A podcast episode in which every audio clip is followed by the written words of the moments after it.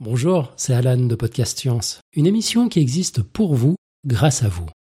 Si vous aimez ce que nous faisons et souhaitez nous soutenir, il vous suffit d'appuyer sur pause, de filer sur patreon.com slash podcastscience et de faire un petit don. Au même tout petit, hein.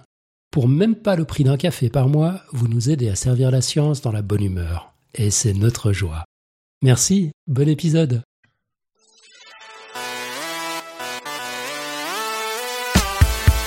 Bonsoir et bienvenue dans notre premier épisode roue libre de cette saison 9. Le format de ces épisodes consiste à vous présenter plusieurs chroniques courtes au lieu d'un seul long dossier et aussi de vous soumettre un quiz ou quiz, euh, comme dit notre biologiste moléculaire Eléa. Nous compilons les réponses que vous nous envoyez et nous y répondons dans le prochain épisode roue libre. Ce soir, donc, trois chroniques et un nouveau quiz. Et vous verrez que cette émission fait un peu écho à celle d'il y a 15 jours où nous avions parlé des sciences de la plage. Car ce soir, il s'agira de poulpe, d'aquarium et bien sûr de vulgarisation. Nous sommes le 26 septembre de l'an 2018 et bienvenue dans l'émission 348 de Podcast Science.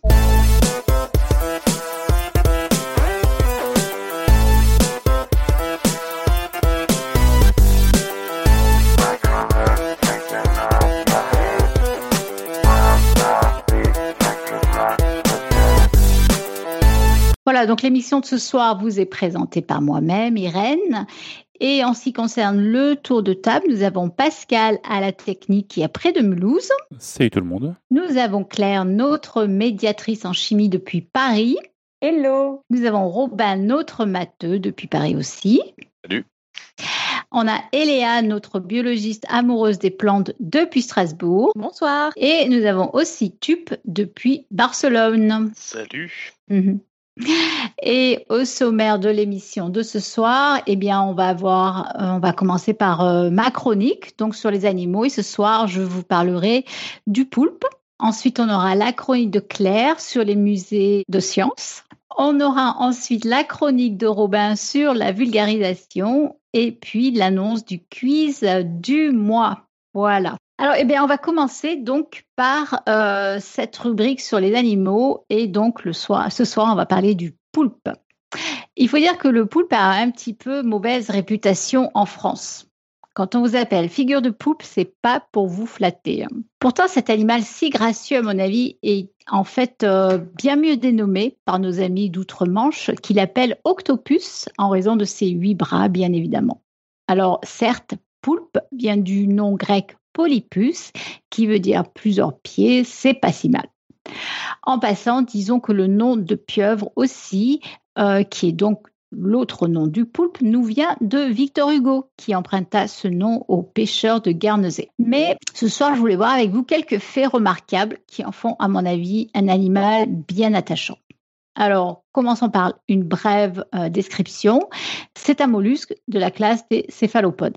Il présente une symétrie bilatérale, c'est-à-dire qu'il a deux yeux et on peut euh, euh, tracer donc une, euh, droite symétrique au milieu du corps de l'animal.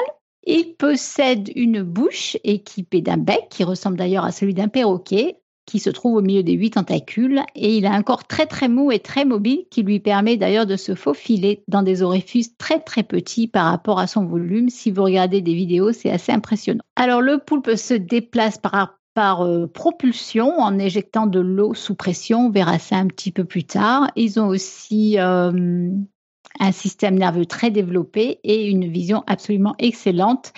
Et on les décrit souvent de ce fait comme les plus intelligents des invertébrés. Alors, je voulais développer quelques points à partir de là euh, avec vous.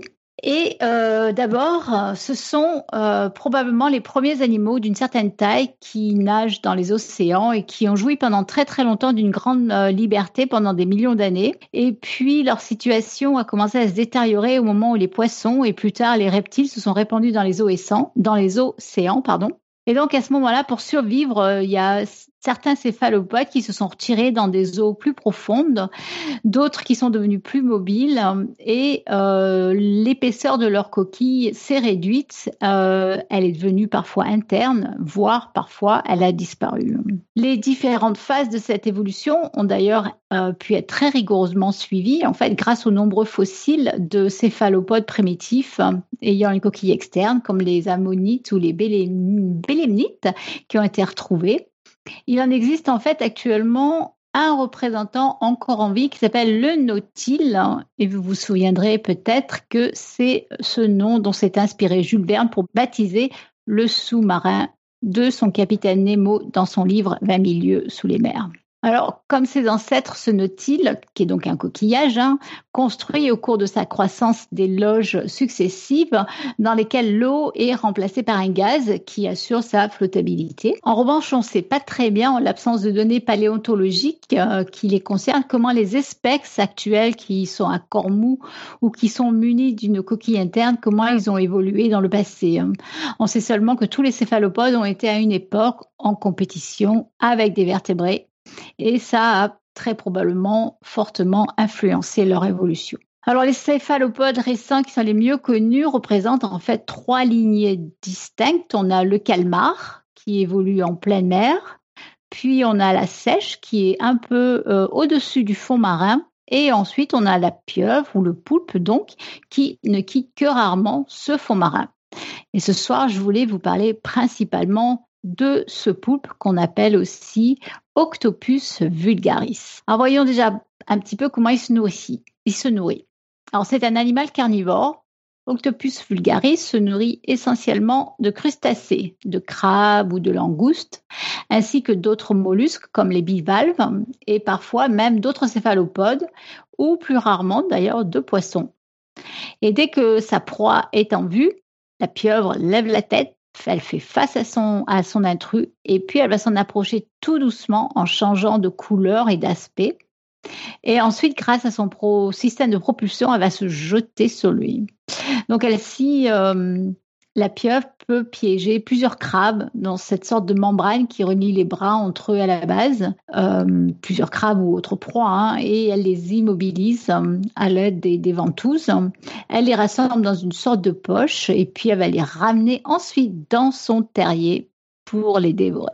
Alors, en ce qui concerne la reproduction, euh, d'une façon générale, la pieuvre commune s'installe dans un abri individuel le plus loin possible des autres animaux. C'est pas un animal super sociable. La pieuvre n'accepte les relations avec ses congénères que pour la reproduction. Et en fait, d'ailleurs, euh, après celle-ci, la femelle retrouve vite sa solitude pour couver les œufs. En ce qui concerne la copulation percée des pieuvres, celle-ci peut avoir lieu en toute saison, elle peut durer de une à plusieurs heures et se répéter plusieurs fois, soit avec le même partenaire, soit avec un autre. Alors le mâle va sécréter des sortes de poches de sperme qui sont sécrétées donc par le pénis. Donc ces poches, c'est des sortes de petites structures tubulaires qui sont sécrétées donc par ce pénis et qui contiennent des millions de spermatozoïdes. Et ces poches, elles sont acheminées par un siphon vers une gouttière euh, qui se trouve sur un bras bien spécialisé du mâle qui servira à les introduire dans une cavité elle aussi bien spécifique de la femelle.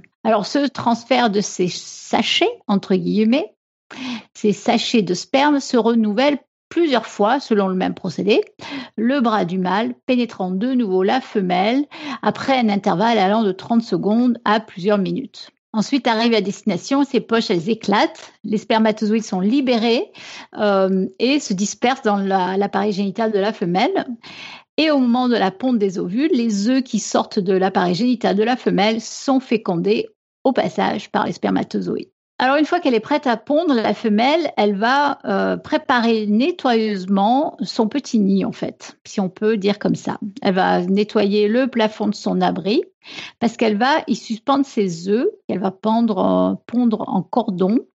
Chaque cordon fait environ 10 cm et chacun euh, contient environ 2000 à 3000 œufs. Et donc, selon la taille, selon sa taille, la pieuvre peut pondre de 100 000 à 500 000 œufs à chaque fois, en fait. C'est une ponte qui est longue et qui dure 15 à 30 jours Et euh, l'incubation en elle-même va durer entre 24 et 120 jours. En fait, ça dépend beaucoup de la température de l'eau. Pendant ce temps, eh ben, la femelle surveille ses œufs qui sont pendus donc en grappe et attachés au plafond de cette niche rocheuse. Et elle va les protéger, elle les ventile, elle les nettoie et euh, elle les cocoune quoi. Et euh, mais elle ne mange pas. Voilà. Et en fait, quand les œufs éclosent, elle va, elle, est très affaiblie. Elle a perdu beaucoup de poids. Euh, paradoxalement, elle meurt pas de faim, mais elle va mourir quand même. En fait, il se trouve qu'elle meurt parce qu'il y a des sécrétions endocriniennes euh, qui se trouvent près de ses yeux, en fait, qui sont la cause d'une mort qui est en fait génétiquement programmée. Et on le sait parce que si on enlève ses glandes par chirurgie, la femelle va pouvoir vivre plusieurs mois après sa, après la reproduction, en fait. Et là, effectivement, elle va mourir d'inanition. Voilà. Ensuite, euh, ces jeunes vont vivre 5 euh, à 12 semaines en pleine eau. Ils vont se nourrir de larves et euh, c'est ensuite, au bout de ces 12 semaines, qu'ils vont se poser sur le fond et adopter le mode de vie des adultes. Donc on le voit, euh, les petites pieuvres sont orphelines dès leur naissance euh, et elles semblent en fait connaître de façon innée les ruses et les comportements typiques de leur espèce. Alors un autre fait euh, intéressant au sujet du poulpe, c'est ce qu'on appelle l'homochromie. Alors c'est cette capacité qu'a l'animal à changer de couleur. Et non seulement le, le, poulpe peut changer de couleur, mais il peut changer de structure, de structure de la peau en fait, en fonction de son humeur et de ses, de son bon vouloir en fait. Et euh, pour, pour, pour, notamment essayer de euh, se euh, camoufler dans son environnement immédiat. Ça va très très vite. En l'espace de trois dixièmes de seconde, en fait, le, poulpe peut changer d'aspect. la peau du poulpe recèle des, millions de, cellules colorées qui sont contractiles, ce qu'on appelle les chromatophores. Et, et, ainsi, le poulpe peut se recouvrir à volonté de taches euh, mais aussi, en fait, il change la structure de la, de, la peau. Il va même faire apparaître des petites cornes et même des petites pustules mimétiques. Euh, donc, bien évidemment, tous ces changements, notamment de couleur, ça peut être des signaux, euh, mais ça peut être aussi des façons de se déguiser, des façons de se camoufler, etc. Ça peut prendre l'apparence d'une silhouette comme celle d'autres poissons pour chasser, etc. Alors, autre fait remarquable de notre ami le poulpe, c'est son système euh, nerveux et euh, sa remarquable intelligence en fait. Donc, son système nerveux et les organes des sens sont concentrés dans la région de la tête et ils évoquent par leur développement le cerveau des, vertébrés. C'est très remarquable. Il se trouve que le poulpe est en fait capable de, déduire, de mémoriser, d'apprendre beaucoup de choses. Euh, il y a beaucoup d'exemples que vous pourrez trouver euh, sur l'internet mondial. Par exemple, on peut voir des, poulpes qui euh, ont compris par observation successive hein, comment retirer le, le couvercle d'un bocal pour accéder à la nourriture qui est enfermée à l'intérieur un peu comme souvent d'ailleurs ils se nourrissent dans, le milieu naturel où ils vont aller chercher des coquillages et euh, casser les coquilles pour euh, aller manger l'animal à l'intérieur. Mais encore plus remarquable, on a il y a, des, vidéos en fait sur YouTube où vous pourrez voir comment euh, vous pouvez enfermer un, poulpe dans un, petit bocal où il est vraiment très très à l'étroit avec un couvercle qui est vissé et en fait, l'animal arrive à s'en sortir. Alors, il arrive aussi que les pieuvres, euh, on peut les imaginer, c'est quand même assez rigolo d'y penser. Elles vont euh, choisir, elles vont euh, amener, transporter avec elles des, coquillages et les disposer autour de leur habitat. et donc, on dirait qu'en fait, qu'elles aiment bien décorer leur, leur maison, en fait. Alors, c'est peut-être un petit peu poussé comme anthropomorphisme, mais c'est vrai que d'aucuns pensent que c'est aussi une façon pour ces pieuvres de, servir de ces restes de, coquillages comme des appâts afin d'attirer et de, capturer les crabes et les poissons. Mais c'est quand même euh, intéressant de voir ces, ces, pieuvres qui vont euh, euh, comment dire, collecter les, les coquillages au fond de l'eau en fait. Alors, il possède aussi une mémoire euh, qui est stockée dans de, nombreux neurones. Euh, apparemment, les poulpes de Méditerranée, par exemple, sont peut-être parmi les plus astucieux. Euh, on cite par exemple le fait que ceux qui vivent près de ce volcan sous-marin Lampédocle, qui se trouve entre la Sicile et la Tunisie, ces poulpes ont appris à tirer avantage des émanations sous-marines qui sont toxiques et de nombreux crustacés qui vivent dans le coin meurent, notamment d'hypoxie, mais aussi à cause de la chaleur hein, autour des, évents.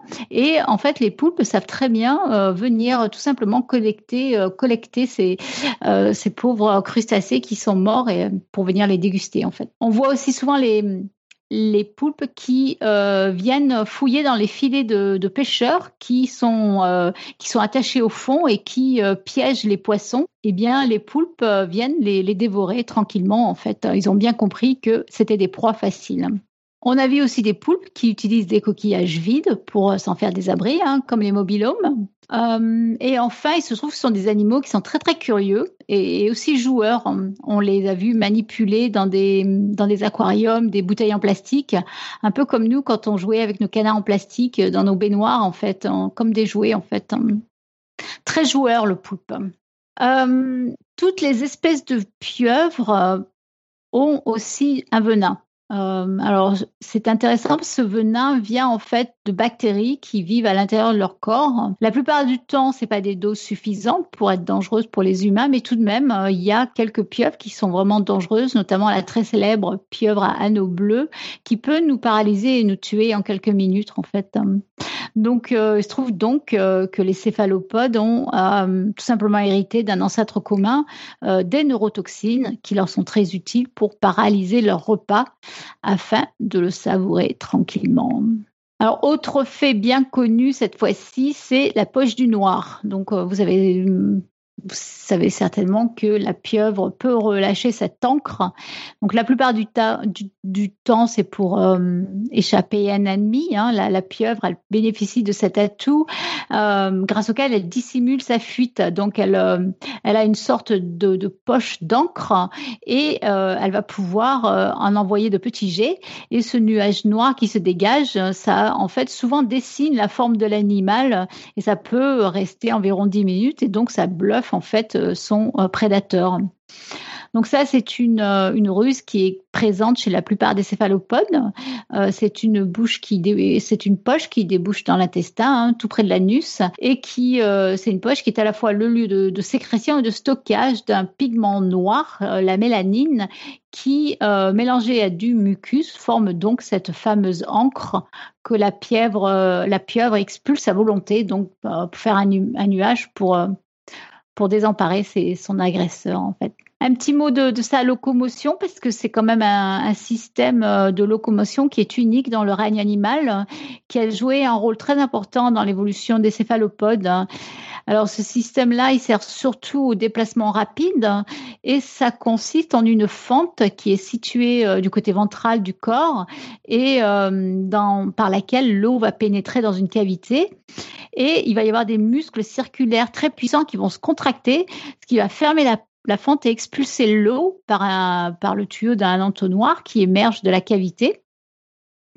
Et ce courant ainsi créé va propulser l'animal dans la direction opposée en fait. Donc bien évidemment, on peut euh, imaginer que plus les contractions sont fortes et plus la pieuvre se déplace rapidement euh, avec les bras euh, dans le prolongement du corps. Et la pieuvre va pouvoir aussi changer de direction à son gré en orientant cet entonnoir qui est très mobile, un peu comme un gouvernail. Et aussi, ensuite, elle pourra écarter les bras pour se freiner si besoin. Euh, ça sert aussi éventuellement à se déplacer lentement. Hein, c'est pas toujours très très vite. Elle peut aller en avant comme en arrière d'ailleurs. Euh, donc elle peut nager rapidement à reculons à la recherche d'une proie, donc, ou pour prendre la fuite. Hein, voilà. Enfin, je voulais finir avec euh, deux mots sur la vision. euh, parce que c'est vrai que la vision du poulpe est remarquable. Donc, euh, les, les, pieuvres, les poulpes ont deux yeux qui sont situés donc latéralement sur la tête. Et au contraire de ceux de nombreux invertébrés, ces yeux possèdent pour l'essentiel la même structure que ceux des vertébrés, en fait. Il y a une cornée, il y a un iris, un cristallin, une rétine, même si c'est celle-ci est un peu moins complexe, mais elle est là. Et il y a même des paupières. Euh, et cette vision, elle s'accommode aisément des changements de, luminosité au fond de l'eau. Et bien que la, pieuvre ne discerne pas les couleurs, elle voit en fait distinctement de près comme de loin. Donc, euh, sachez euh, que si vous allez plonger et que vous voyez un poulpe, n'ayez aucun doute, il vous voit lui aussi. Hein. Et si vous allez visiter un aquarium, c'est sûr que le poulpe vous observe. Voilà. Et d'ailleurs, eh bien, en parlant d'aquarium, eh bien, nous allons en visiter un en ensemble. C'est une transition, je le sais, un peu facile, mais néanmoins, c'est une bonne transition vers le dossier de Claire, dont je ne pouvais pas en empêcher. Donc, Claire, c'est à toi. Transition facile mais parfaite, Irène. Donc, hello à tous. De mon côté, euh, et ben, c'est vrai que la saison dernière, j'avais débuté une chronique pendant les roues libres où je parlais de musées de sciences que euh, j'avais visités. Et puis au final, je crois que j'ai tenu que deux épisodes roues libres la saison dernière. Donc pour cette saison, on va voir si j'arrive à tenir un petit peu plus longtemps et à faire mieux. Et pour démarrer les roues libres de la saison, eh ben, je vais être un petit peu plus exotique que l'an dernier côté visite des musées scientifiques, puisque ce ne sera cette fois-ci pas un musée parisien, ni même vraiment un musée dont je vais vous parler ce soir. Non, ce soir, je vais vous parler de ma visite de l'été dernier à l'aquarium de La Rochelle. L'été dernier, ou il y a deux ans en fait, je ne me souviens plus, mais de l'aquarium de La Rochelle qui figure quand même parmi les plus grands aquariums privés d'Europe. Il est situé au centre de la ville, face au vieux port, et l'aquarium de La Rochelle, c'est quand même 3 millions de litres d'eau de mer et plus de 12 000 animaux marins qui s'exposent aux yeux du visiteur. Et euh, bah, si cette visite, elle m'a vraiment emballée au point d'en faire une chronique ce soir, c'est parce que bah, cet aquarium, il va pas se contenter d'être une, très très belle vitrine de la diversité et de la beauté du monde marin, qui possède en plus une super muséographie euh, sur lesquelles on voit qu'ils ont fait beaucoup d'efforts de recherche. C'est en plus bah, justement un lieu de recherche scientifique qui est engagé dans la protection de l'environnement, ce dont je vous reparlerai un petit peu en fin de chronique. Mais je vous propose d'abord de commencer par refaire une petite visite virtuelle du musée avec moi. Donc l'aquarium actuel, il a une superficie de 8500 mètres carrés environ et il a été inauguré en 2001. Le bâtiment, il abrite donc environ 12 000 animaux marins, ce qui représente en tout euh, à peu près 600-650 espèces que le visiteur, en fait, il peut admirer dans 83 aquariums. Et en tant que visiteuse, bah personnellement, pour commencer, moi, j'ai bien apprécié les horaires d'ouverture. Parce que l'aquarium, il va ouvrir ses portes jusqu'à 20 heures toute l'année et pendant l'été, donc les mois de juillet et août, il va étendre ses horaires d'ouverture jusqu'à 23 heures. Et ça, personnellement, je trouve ça absolument génial comme principe de faire des nocturnes parce que ça vous permet d'avoir une visite qui, euh, bah, du coup, une visite en nocturne, c'est jamais tout à fait la même ambiance. Vous avez un caractère qui est un petit peu plus intimiste. Et euh, bah, je vous cache pas que vous avez un public un peu plus adulte en soirée. Puisque euh, c'est vrai que d'habitude dans les aquariums, il y a beaucoup, beaucoup d'enfants. Et, bon, bah, les enfants, ça court partout, ça saute dans les aquariums, enfin, ça tape partout, ça crie, etc. Enfin bref, tous les enfants sont pas comme ça. Mais là, à 23h, les enfants bruyants et agités qui d'habitude se collent aux vitres dans tous les sens et qu'on retrouve immanquablement quand on visite normalement un aquarium, et ben là, ils sont rentrés se coucher. Et donc, vous avez un lieu qui va être super calme. Moi, vraiment, quand j'avais été, euh, du coup, je sais plus, je crois que ça fait deux ans en fait. Euh, et ben, j'avais presque personne avec moi. Le soir, on l'a visité. C'était super calme, super silencieux. Et euh, ça vous met un petit peu dans une atmosphère, un petit peu comme si vous alliez faire de la plongée sous-marine. Vu que c'est couplé avec la beauté du monde marin, ça plonge vraiment dans une atmosphère qui est, qui est très particulière. Et en plus, la visite, elle commence par une petite salle qui va être décorée comme une cabine de sous-marin où vous avez en fait un, hublot euh, derrière lequel ils vont faire défiler un paysage qui va animer une sorte de plongée en profondeur. Et quand vous sortez de cette première petite pièce, et eh ben les portes elles vont s'ouvrir sur un tunnel euh, qui est complètement immergé sous un aquarium immense. je crois que ça s'appelle le tunnel des méduses. Donc vraiment, hein, c'est l'accent, ça, paraît un petit peu facile comme ça, mais ça marche très bien et on voit que l'accent est mis dès l'entrée de l'aquarium sur une scénarisation qui va être très très immersive et euh, ça vous donne vraiment l'impression de plonger et d'aller euh, visiter les, fonds marins. Donc je trouve que bon, voilà, moi j'y suis allée un petit peu avec mon regard de médiatrice forcément et euh, et puis en plus je crois qu'il y a deux ans, du coup je l'ai visité, j'étais très très curieuse à cette, époque-là de, la muséographie, comment on conçoit des expositions. Et là, je trouve que vraiment, il y a un beau travail qui a été fait là-dessus pour plonger le visiteur dans l'atmosphère euh, des fonds marins. Bref, la visite, une fois que vous avez passé cette petite salle et le, tunnel des méduses, et eh ben, ça se poursuit avec un... Ah oui, pardon, je vous mets des petites images hein, en fait dans les notes d'émission du, du musée puis de ce tunnel-là. La visite, elle va se poursuivre après avec un véritable tour du globe de la faune marine va être présenté aux visiteurs à travers cinq espaces. Alors vous avez d'abord l'Atlantique, ensuite la Méditerranée, vous avez un espace océanique, euh, Caraïbes, et enfin le dernier c'est Lagon Indo-Pacifique. Et dans ces cinq espaces, vous avez donc 600 espèces qui sont mises en scène dans des reconstitutions à chaque fois des milieux naturels. Les aquariums, ils sont tous accompagnés de nombreux panneaux informatifs qui sont vraiment très très bien faits. C'est aussi pour ça que j'ai beaucoup apprécié la visite et la muséo de ce musée. C'est que je trouve généralement dans les, aquariums, on est un peu frustré. Enfin, moi personnellement, parce que j'en ai fait quelques-uns des aquariums, et c'est vrai que généralement, bah, euh, il n'y a pas beaucoup de cartels informatifs. Euh, vous avez les aquariums certes, mais dès que vous cherchez un petit peu d'infos sur le poisson que vous êtes en train de regarder ou euh, la faune ou, les coraux, etc. Et bah, vous cherchez beaucoup le panneau. Des fois, il est même pas au, au niveau de l'aquarium que vous, que vous venez d'observer, donc il faut chercher. Ils sont pas toujours très complets.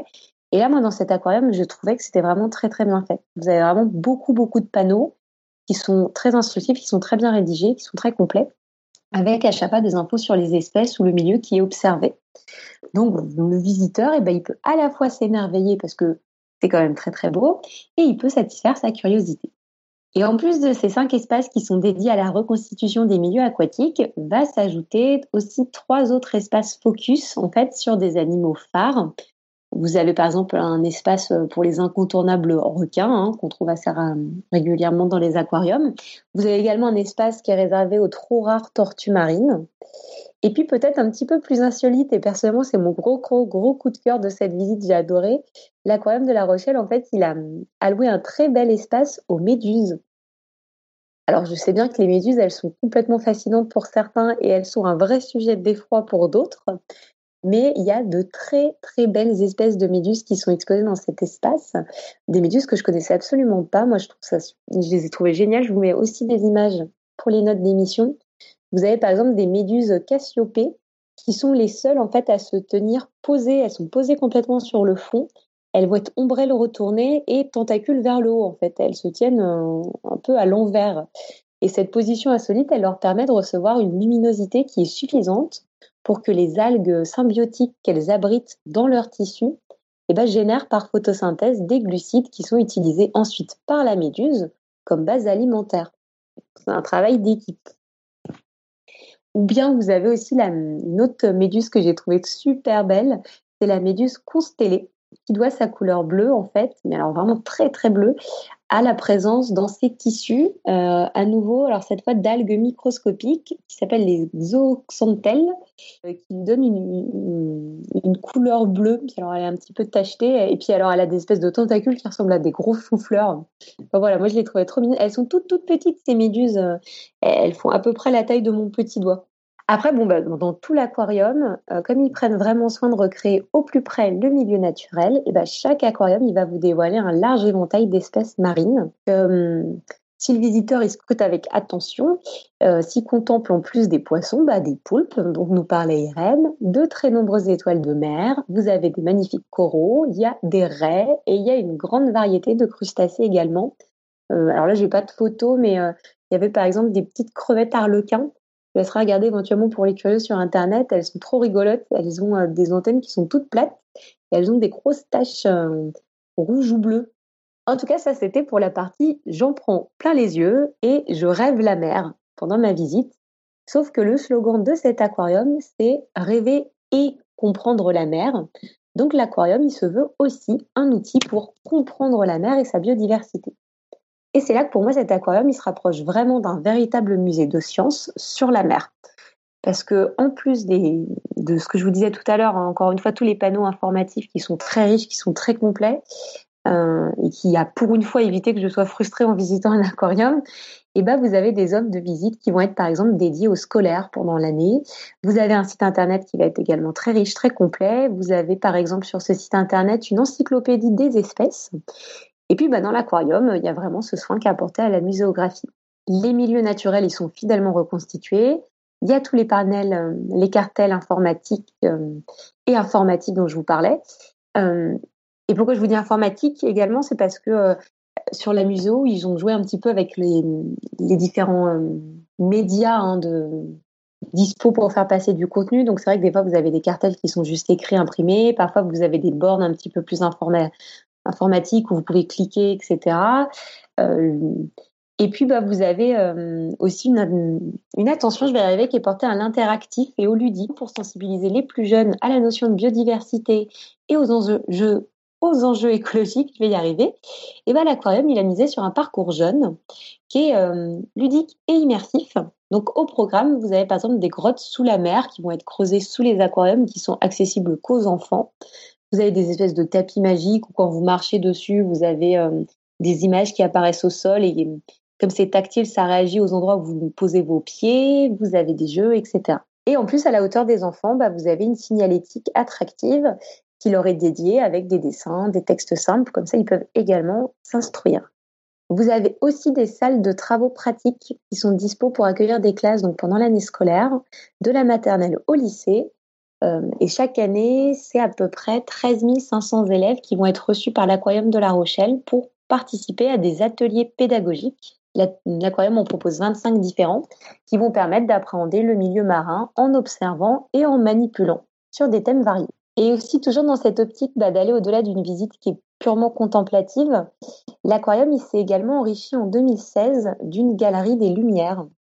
Donc cet espace, est, c'est un peu l'occasion de s'arrêter sur le lien fort qui existe entre bah, la lumière et le monde marin. Donc vous allez avoir dans cet espace des notions scientifiques qui vont être abordées comme euh, la bioluminescence, la fluorescence ou encore l'iridescence. Encore une fois, pour moi, pour un aquarium, là, ça se rapproche vraiment d'un vrai musée scientifique parce que cet espace-là, il est hyper riche en contenu avec plein de panneaux informatifs sur des notions scientifiques qui sont pas forcément hyper euh, hyper simples et hyper évidentes euh, à mettre en avant comme ça dans des musées aussi bien expliqués. Vous avez donc des coraux euh, fluorescents qui vont illustrer le propos, des panneaux et des expériences en libre accès aussi, toujours pour jouer sur l'interactif.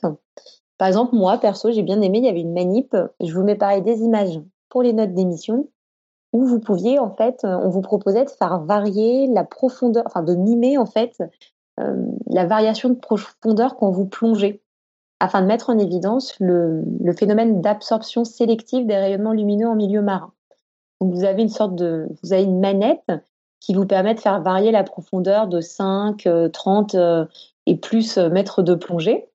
Et puis, bah, quand vous allez activer cette manette-là, ça va venir faire varier la lumière qui est dans un aquarium juste à côté qui contient des coraux. Et on voit que ça va venir modifier la couleur des coraux perçus par l'œil humain. Voilà, moi, je trouvais que cette manip, elle était vraiment hyper intéressante et qu'elle était bien conçue. Et puis, bah, dernière partie de la visite, il y a un dernier espace, un espace forêt tropicale qui cette fois va s'intéresser un peu à la flore et qui se veut là aussi euh, interactif. Alors moi j'avoue par contre ce dernier espace-là il m'a un petit peu moins emballé. Euh, je le trouvais un petit peu plus à côté euh, du point de vue conception de muséographie. Alors je suis d'accord qu'il y a plein de trucs à voir aussi dans la flore avant qu'Eléa me tombe dessus directement, mais j'ai un petit peu moins le, parcours, le, choix de parcours m'a un petit peu moins touché. Enfin, en tout cas, on vous, on vous proposait, par exemple, de, mettre en avant que vous avez des organes de certains végétaux comme euh, l'écorce de cannelier euh, ou les racines de vétiver. J'ai toujours pas appris à le prononcer. Vétiver. des Vétiver, voilà, je suis là, genre juste, je me souviens plus, on en a parlé. J'ai déjà oublié comment ça se prononçait. Racines de vétiver qui vont libérer des odeurs. Alors les odeurs, elles jouent un rôle précis pour les plantes. Ça va être par exemple attirer les insectes poly, euh, bah ça va être c'est pareil, j'arrive plus à prononcer, il est temps de finir le dossier. Ou protéger les plantes des prédateurs. Et ben là, le visiteur, il va être invité à sentir ces odeurs-là. c'est présenté dans des espèces de bambous qui vont être coupés, qui sillonnent le parcours. Et évidemment, on ne vous met pas le nom de l'odeur, on vous laisse deviner à l'aveugle. Alors, est-ce que du coup, il, reconstitue quand même l'espace tropical parce que ça, abrite quand même pas mal de poissons, la forêt tropicale? Et ben, de mémoire, il y a, il y a, alors je me souviens d'un panneau un petit peu humoristique avec attention piranha, mais je suis pas convaincue qu'il y avait vraiment des piranhas. ce, serait l'endroit où les mettre en tout cas. Voilà. Non, mais il y avait une petite, il y avait une espèce de petite, il, y a, quand même de l'eau hein, dans cet espace-là, mais euh, de mémoire, on voit rien comme animaux à part euh, des tortues. Il y a des petites tortues de mer, enfin de terre d'ailleurs à cet espace-là. Euh, mais non. ouais, voilà. Enfin, du coup, moi, j'ai, voilà, je suis, non, mais je suis passée à côté, je crois, de, de cet espace-là parce que j'étais complètement les étoiles dans les yeux pendant tout le reste de la visite. Puis arrivé là, j'ai pas compris le, j'ai pas compris l'idée derrière. Quoi. Je me suis dit, bah, je comprends pas ce que ça fait dans un aquarium. tu n'es pas réceptive à la beauté de la forêt tropicale, C'est ça, j'ai pas été réceptive aux plantes. Heureusement qu'on a ailé. Hein. Enfin, voilà. Euh, les piranhas, ouais, je, j'en ai pas vu hein, de mémoire. je me souviens du panneau Attention piranha. J'en ai pas vu. Bon. En tout cas, c'était ça qui, c'était ce dernier espace qui va hum, clore la visite. Donc voilà pour la petite visite virtuelle de cet aquarium que je vous invite évidemment à aller visiter en vrai à l'occasion. Euh, alors du coup, les, par contre, il est, il est grand, il est bien fait. Alors du coup, les billets sont un petit peu chers. C'est aux alentours de 20 euros, 15-20 euh, euros le, 15-20 euros l'entrée, je crois. Et puis, petit conseil personnel, encore une fois, allez-y en nocturne. Hein. C'est trop bien, il n'y a personne avec vous, c'est super calme et ça aide. Mais un dernier point, juste avant de finir cette chronique, donc qui est important pour moi pour terminer, eh ben, c'est que cet aquarium, il ne va pas se contenter d'être un agréable, très agréable même lieu de visite. C'est aussi un lieu de recherche scientifique qui est aussi très engagé de surcroît dans la protection de l'environnement marin. Donc depuis de nombreuses années, l'aquarium de La Rochelle, va développer par exemple, entre autres, hein, un programme d'observation et de soins en faveur des tortues marines. Donc vous avez des jeunes tortues qui vont venir s'échouer fréquemment en hiver sur les côtes atlantiques françaises. Et puis bah, depuis 1988, c'est 186 tortues qui ont été reçues au centre d'études et de soins pour les tortues marines. Alors ça donne un acronyme CESTM de l'aquarium de La Rochelle. À leur arrivée, bah, les tortues elles vont recevoir tous les soins nécessaires, puis elles sont maintenues dans des conditions optimales jusqu'à la période estivale où on va les relâcher dans l'océan. Sans oublier, bien sûr, avant de les relâcher au large de, La Rochelle, de les marquer au niveau d'une des nageoires, soit à l'aide d'une bague métallique, soit depuis peu, euh, l'aquarium utilise aussi des puces électroniques qui vont permettre leur identification. Ça permet de suivre un petit peu les tortues et de voir ce qu'elles deviennent et d'avoir des données pour faire des études scientifiques derrière. Encore une fois, lieu de recherche et euh, lieu euh, engagé dans la protection de l'environnement. Un autre exemple de l'engagement de l'aquarium dans la protection de l'environnement marin, c'est aussi bah, d'éviter hein, le prélèvement dans la nature. Euh, donc pour ça, ils vont faire la culture et la multiplication des coraux qui, par la technique de bouturage qui consiste à démarrer une nouvelle colonie en fait à partir d'une colonie mère. Et ça se limite pas aux coraux. Même, vraiment, pour éviter un tout prélèvement dans la nature, il va reproduire une vingtaine d'espèces marines. Vous avez par exemple des poissons clowns, des hippocampes, des seiches, des méduses, etc., qui vont naître régulièrement à l'aquarium. Et moi, je trouve que c'est super enthousiasmant de savoir ça. Parce que bon, j'aime pas trop les enfants dans les aquariums, mais les bébés animaux, mais ça, j'aime bien. T'aimes les bébés animaux dans les aquariums Bien les bébés animaux. du coup, moi j'ai une dernière question, Claire, euh, pour donner une idée aux gens qui voudraient aller le visiter après ta chronique, genre euh, moi par exemple. Euh, si, je suis à La Rochelle, pas très loin de l'aquarium, il me faut combien de temps pour faire le tour de l'aquarium d'après toi? J'espère vraiment que tu vas y aller, Léa, parce que vraiment, encore une fois, j'ai adoré cette visite d'aquarium. Et puis en plus, toi, je suis sûre que tu seras sensible au dernier espace avec les plantes et tu pourras, pourras en débattre pourra me convaincre que ce dernier espace, il a sa place dans cet aquarium, en fait. et alors, je me souviens plus, déjà, j'arrive même plus à me souvenir si c'était il y a un an ou deux ans que j'ai visité cet aquarium. Mais euh, je crois que ça, ça m'avait pris une, bonne heure. Je, je, pense de mémoire qu'on avait dû y aller avec une copine vers, euh, vers 20h ou 30, peut-être 21h, et qu'on avait dû, euh, ouais, on avait dû faire une heure, une heure et demie, je crois. Mais parce que j'ai, je pense que j'ai beaucoup. Alors, déjà, l'aquarium, il est très grand, 800, 8500 mètres carrés quand même. Et puis après, moi, j'ai vraiment pris le temps. Euh, je crois qu'on s'est même assis à des moments juste pour profiter de l'ambiance et de l'atmosphère parce que c'était super calme, super chouette. Et puis après, j'ai j'ai été un peu pénible avec elle parce que je me suis arrêtée pour lire tous les panneaux, pour prendre des photos, pour repenser la muséographie réfléchir et écrire un article dessus pour le travail. Donc voilà, je crois que j'avais dû prendre une bonne heure, euh, voire une heure et demie dans le musée. Ça me paraît pas super long pour un aquarium de cette taille en fait. Bah ouais, ouais. Ouais, je sais pas. Il y a des gens qui font des tours plus vite que ça, mais je crois que ça avait dû rester une heure, une, heure et demie. J'ai l'impression d'avoir fait la fermeture, mais du coup, je me souviens plus à quelle heure on avait dû rentrer dans l'aquarium. On n'avait pas dû y aller trop tard en se disant, il faut qu'on ait le temps de tout faire. Et puis au final, on avait passé un bon moment là-dedans quand même. J'aime bien quand tu dis on est rentré dans l'aquarium, ça fait un peu mieux. On est rentré dans l'aquarium, j'ai pris mon masque, mon tuba. non, mais tu vois, c'est là que je trouve que c'est vrai que ça a l'air kitschou quand je le dis. Euh, oui, on, commence par une petite salle euh, qui ressemble à un, sous-marin avec un hublot avec le paysage qui défile derrière. Ça, je trouve que ça donne un côté un peu cheap. mais sauf qu'en fait, c'est bête, mais ça marche super bien, quoi. T'es à peine rentré dans cette salle-là que t'es déjà en train de te prendre au jeu. Et puis quand tu sors dans le, le premier tunnel, là, c'est super beau. Les lumières, elles sont, elles sont aussi pensées. C'est jamais des lumières fortes, euh, agressives. Donc vraiment, tout est pensé pour que, pour que t'aies une atmosphère particulière, quoi. Et hum, ça t'a pas, ça t'a pas paru triste comme environnement, quoi? C'est pas. Eh ben, ouais, voilà.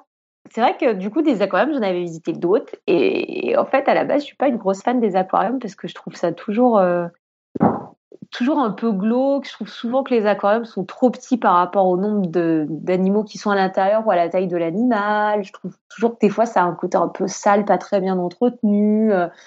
Donc, ça un côté, ouais, un peu glauque et triste tout généralement pour moi, les aquariums. Sans compter que j'ai l'impression d'être à la kermesse quoi. Il y a des enfants qui courent dans tous les sens qui lèchent les vitres qui tapent partout qui courent. Enfin c'est l'enfer. Et, et, là pas du tout c'est pour ça que vraiment cette visite j'étais restée un peu euh, un peu sur le cul en partant parce que j'avais vraiment dû y aller avec cette copine en se disant bon allez ça nous meublera un soir de vacances euh, on y va pour voir. Et, euh, et belle surprise quoi. J'ai vraiment aimé la visite Là, les aquariums sont immenses, ils sont très grands, c'est très bien entretenu, c'est super propre, donc ça donne une impression de, respect du monde animal en fait. D'accord. Ouais. Et il y a beaucoup, beaucoup de contenu scientifique. Vraiment, pour un aquarium, moi j'ai été surprise parce que pour comparer avec d'autres aquariums, au hasard, l'aquarium de Paris, qui est tout petit au Trocadéro, qui est pas du tout entretenu, le truc tombe en ruine, et ben l'aquarium de Paris, vous êtes dans le noir complet, on n'y voit rien. Du coup, il y a quelques panneaux informatifs. Déjà, faut les voir parce que il était dans le noir, donc tu n'arrives pas à lire les panneaux. Ils sont pas toujours au bon endroit, ils sont pas très complets. Et là, moi, j'avais été surprise par tous les panneaux, quoi. Chaque aquarium, mmh. vous avez plusieurs panneaux par aquarium pour la faune, la flore, quelle espèce, pourquoi, etc. Quoi. Et souvent, je crois que dans les panneaux, il y avait en plus un petit, un petit rappel pour la, la protection de l'environnement ou ce genre de choses. Quoi. C'était vraiment le, ouais. quoi. D'accord, d'accord. Donc belle surprise, ouais. Bon. non, c'est vrai que moi je me souviens avoir vu, euh, par exemple, l'aquarium de Monterey aux États-Unis, euh, qui, qui, est énorme aussi. Ils ont des énormes bassins reliés à la mer, euh, avec le rythme des vagues, etc. Mais mais néanmoins, je trouvais quand même ça un petit peu sordide. Il y avait des requins dans des. Certes, c'est des, des conteneurs énormes. Ils doivent faire, je sais pas moi, 10 mètres de hauteur et 30 de large. Mais néanmoins, tu as quand même ces requins qui tournent en rond, quoi. Et moi, ça m'avait mis mal à, mal à l'aise quand même. Ouais, c'est vrai que par contre, l'espace requin, c'est vrai que c'est le seul qui m'a fait cette impression de, il y a beaucoup de requins dans un aquarium. Alors, il est immense, effectivement, aussi l'aquarium. C'est vrai que je sais pas pourquoi les requins, parce qu'ils sont gros, alors ça donne cette impression effectivement de, de tourner en rond. Bah, si tu imagines un requin en liberté dans la mer, ça, à mm. mon avis, ça, ça, bouge beaucoup. Ça fait des kilomètres et des kilomètres par jour, je pense. Euh, dans, les voir dans cet aquarium comme ça, euh, je trouve ça. Mm, ouais, moi, ça me. J'ai bah, un peu du mal. L'espace requin, c'est pas celui qui m'a emballé, quoi. C'est vrai que je suis passée très vite en me mm, disant, euh, je suis pas fan. Ouais, bien sûr. Et pourtant, c'est vrai que c'est un truc incontournable dans les aquariums à chaque fois où il y en a un. Puis là, je, de mémoire, c'est pareil. Hein, c'est un énorme aquarium. Enfin, et puis vous avez même un petit des bancs en fait en face, un espèce de mini amphithéâtre. Donc le visiteur, il se pose là et qu'il observe les requins. Donc c'est vrai que là, ça fait très, euh, ça fait très spectacle. Ça fait ça, ça, ce petit côté glauque, ouais, de, de, on a pris les requins, on les a mis là pour que les gens puissent voir. Alors, je, veux, veux pas dire de, bêtises, mais je crois qu'il y a pas mal d'espèces de requins qui sont, qui sont grégaires, en fait, qui vivent en groupe. C'est pour ça qu'ils en mettent beaucoup dans les, dans les aquariums.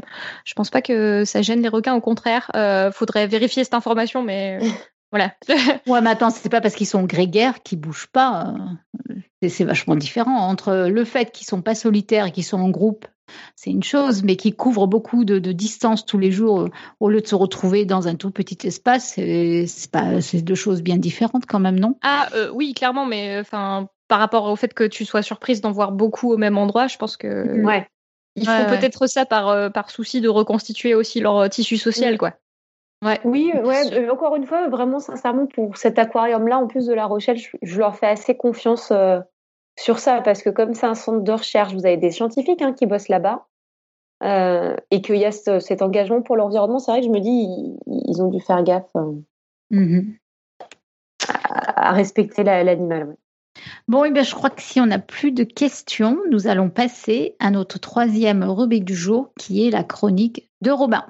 Euh, l'idée était de continuer la réflexion autour de la vulgarisation, autour euh, des liens et des peut-être euh, oppositions entre enseignement et vulgarisation. L'enseignement, c'est un truc qui j'étais dans j'ai pensé à Pink Floyd tout ça à The Wall et je me suis dit euh, l'enseignement c'est un truc qui change profondément les gens qui atteint ce qu'on est qui nous modifie profondément qui nous qui nous euh, enfin voilà c'est pas forcément des choses que je pense mais qui, sont des choses qui sont des, classiques on nous formate pour répondre à un certain euh, à un certain standard à être bien dans la société tout ça tout ça et que donc je me t'ai dit peut-être que finalement une des différences entre la vulgarisation et l'enseignement, c'était peut-être que euh, l'enseignement voulait te, modifier, voulait euh, nous, nous rendre différents, voulait changer complètement euh, ce qu'on était et notre vie, euh, alors que euh, le, la vulgarisation faisait plutôt la démarche inverse d'apporter vers nous du contenu et puis qu'on s'approprie en restant tout à fait ce qu'on est sans, sans, nous faire bouger. donc je me disais que c'était un axe qui était intéressant, d'ailleurs changer les gens, changer, changer votre vie ou pas changer votre vie. Et en fait, ce qui m'a pas plu là-dedans assez rapidement, c'est que j'ai quand même souvenir de beaucoup de cours qui m'ont pas du tout changé la vie. Euh, se dit avec tout le respect que je dois euh, envers tous mes tous mes ex-enseignants, euh, dont, un grand nombre, dont en plus j'étais super bon élève, j'étais très très content à l'école, euh, sauf pendant les récrés, donc je veux dire je garde un très bon souvenir de beaucoup de cours, mais malgré tout il y, en, y, en a pas mal où bon c'est pas non plus révolutionnaire à chaque fois quoi, c'est normal. Et à l'inverse, ça m'arrive quand même assez souvent de dire, même si c'est pour rigoler, je le dis, que j'ai comme objectif, en toute humilité, de changer la vie des gens. Et donc je me dis, ben si, je dis ça, c'est peut-être pour blaguer, mais c'est peut-être pas complètement faux. Euh, par exemple, un truc, alors changer la vie des gens, évidemment, ça, peut être très très humble. Hein, ça peut être euh, leur apprendre à faire leur lacet correctement euh, en, en, en, faisant un peu de maths, ou euh, leur apprendre à regarder euh, des carrelages de pommes de, de, de, salle de bain autrement, ou, ou des choses comme ça changer la vie des gens. Euh, ça peut être des, toutes petites choses, ça peut être euh, leur apprendre voilà, à faire leur lacet, ça peut être euh, leur, leur apprendre à regarder un arbre en pensant à une fractale, ça peut être plein plein de choses. et ça, ça peut changer la vie des gens. Ça peut concrètement des trucs aussi bêtes que ça font que au jour le jour, en fait, on voit plus les choses de la même façon. Alors ça change pas forcément profondément ce qu'on est, mais ça peut changer notre vie. Et donc, euh, et donc en fait, c'est pas si clair que ça euh, de savoir s'il y a cette différence-là entre vulgarisation et pas vulgarisation. Et puis en réfléchissant, en continuant à réfléchir, euh, il y a une chose qui m'a paru, c'est que le cours classique, l'enseignement, alors quand je dis classique, c'est vraiment très très classique, c'est-à-dire en gros le, le, le cours magistral, une personne parle à plein d'autres. Euh, il y a un truc qui est assez net, c'est que pour des gens bien disposés, pour les gens à qui c'est bien adapté, c'est a priori la façon la plus dense de transmettre. C'est-à-dire que euh, je veux enseigner à quelqu'un vraiment qu'à la fin il sache faire des choses, qu'il ait compris des choses. Le plus efficace, c'est quand même globalement que je parle. Et en plus, on peut le faire avec plein de personnes en même temps. Donc euh, de parler à plein de personnes en même temps et qu'on m'interrompe pas trop, sauf s'il y a vraiment un truc qui est pas clair, et que juste je, raconte des choses de façon très très dense, très serrée. Euh, en allant tout de suite sur la technique, sans, perdre de temps, comme disent les enseignants d'ailleurs très souvent. Euh, à mettre en le contexte, euh, raconter les choses intuitivement, tout ça. C'est un type d'enseignement qu'on peut rencontrer, euh, par exemple, quand on arrive en prépa. Je veux dire, on n'a plus de temps à perdre avec des. Enfin, je veux dire, on est là pour, voilà, pour ceux qui sont passés dans des prépas, ou même évidemment à la fac à partir d'un certain niveau, même assez rapidement.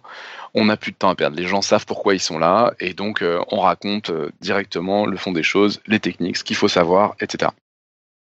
Alors que la vulgarisation, évidemment, euh, il y, a, toujours ce côté mise en contexte, euh, faire des liens avec autre chose, etc., qui peut être complètement euh, considéré comme perdre du temps, délayer. Je veux dire, à quoi nous sert de connaître la vie de n'importe quel savant? À quoi nous sert de savoir que Galilée a ou non fait son expérience depuis la tour de Pise? Juste donnez-nous les lois et, et, on les applique et on saura être un bon ingénieur. Euh, donc c'est voilà. Alors le truc c'est que le cours donc donc ça donne deux axes et je trouvais que ça pouvait être intéressant d'essayer de voir si ça donnait quelque chose de si on pouvait classer des choses suivant ces deux axes. Donc les deux axes étaient, je le rappelle parce que je suis un peu confus. Euh, danse, pas danse. Est-ce que c'est une transmission très très efficace ou au contraire très très légère euh, Et puis ça change la vie des gens ou ça change pas la vie des gens. Et donc ça fait un tableau à quatre cases qu'on peut essayer de remplir un petit peu. Alors oui, je, reviens quand même là-dessus. C'est vrai que les, l'enseignement n'est là, enfin l'enseignement, encore une fois, le cours magistral ou le TD euh, bien fait ne sont là que pour des gens qui ont le niveau, savent ce qu'ils viennent chercher, euh, voilà, sont intéressés. Et c'est vraiment euh, du coup quelque chose de très particulier et qui est clairement pas adapté, par exemple, au, cours avant bac. On sait très très bien que avant bac, il y a des gens qui aiment telle discipline mais qui aiment pas telle autre. Il y a plein de gens qui savent pas ce qu'ils veulent faire, qui savent pas ce qu'ils intéressent. En tout cas, comme c'est généraliste, il y a plein de choses qui les intéressent pas. Pas tous. Il y a des gens qui sont intéressés partout ou presque, mais quand même. Et donc c'est vrai que ben les profs passent un temps assez important à justement faire tout ce qui euh, délaye un peu quoi. Donc c'est clairement pas vulgarisation enseignement le, la vraie la vraie ligne de partage. Euh, bon donc j'essaye mon petit tableau là. Alors euh, dans la case donc il y a change les gens, ne change pas les gens, change les gens et danse. Alors qu'est-ce qu'on pourrait mettre dans change les gens et danse?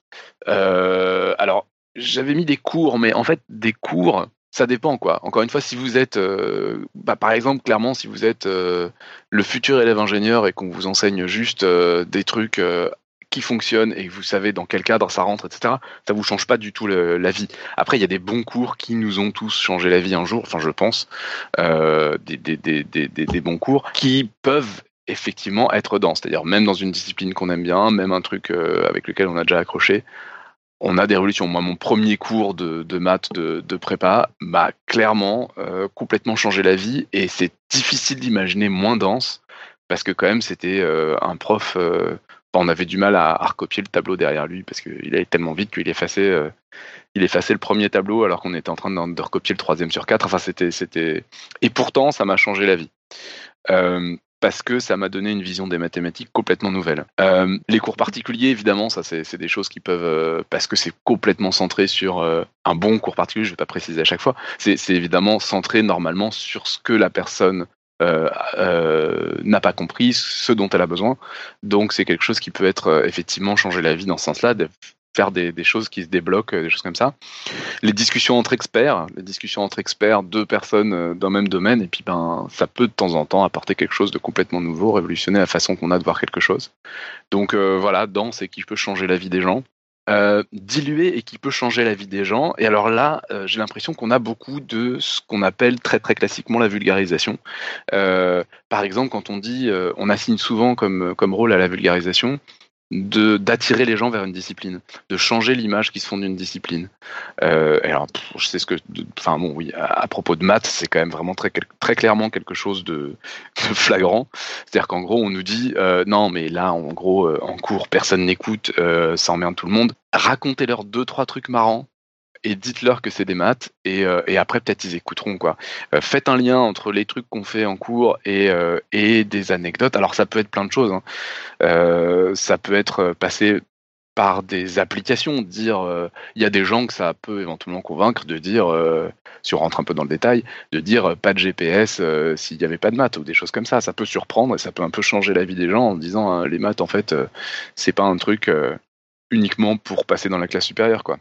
Euh, il y a les applications, l'histoire, euh, passer par de l'histoire, passer par des petites anecdotes, des choses comme ça qui peuvent être très très légères en termes de, contenu, où on passe plein de temps à raconter plein d'autres choses, euh, raconter des légendes aussi, pourquoi pas, des légendes en histoire des sciences, en a plein.